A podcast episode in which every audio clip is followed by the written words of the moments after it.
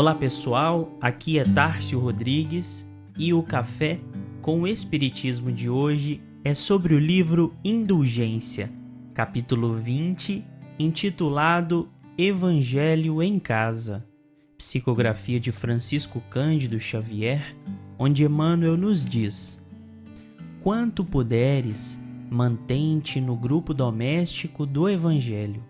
A grande lavoura no campo enorme não prescinde do viveiro minúsculo para as sementes.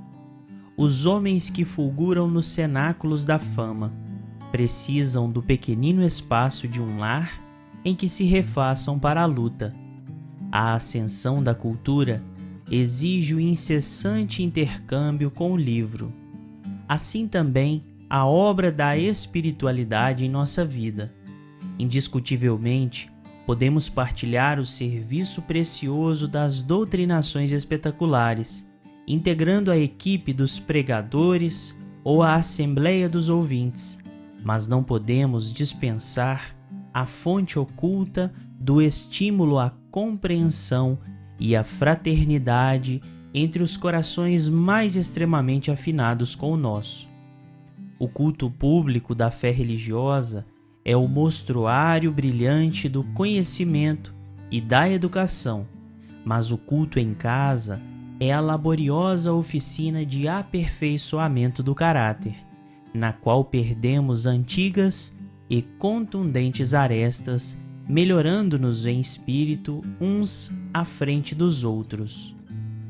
Atendamos assim ao grupo familiar do Evangelho que nos corrige atitudes e elimina defeitos, auxiliando-nos a atrair entidades amigas do bem e a conquistar os valores da simpatia que constituem os alicerces da nossa verdadeira felicidade. Emmanuel nos lembra nesta mensagem da importância do lar para a transformação da humanidade inteira.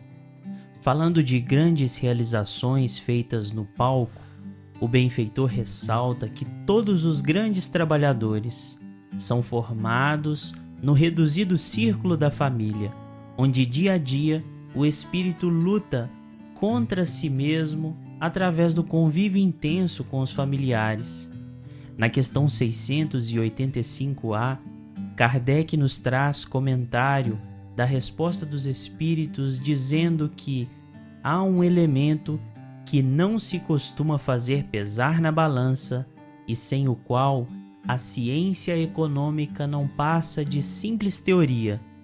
Esse elemento é a educação, não a educação intelectual, mas a educação moral.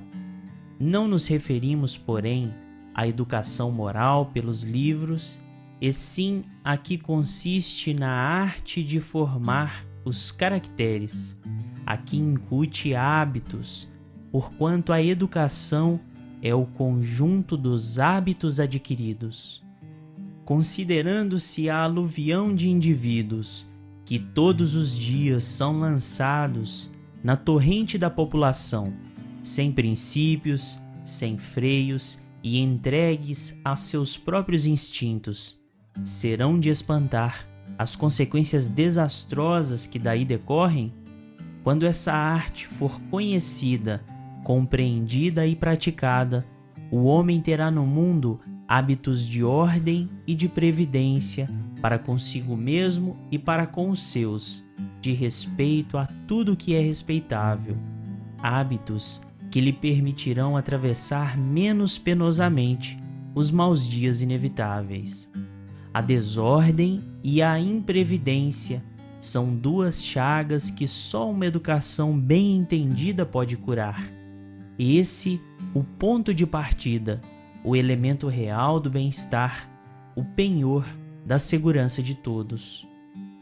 A fala nos lembra de que a grande transformação econômica do mundo irá se produzir quando os homens se modificarem naquilo que fazem repetidamente, os seus próprios hábitos quando eles atrapalham o influxo de progresso que o mundo deve seguir.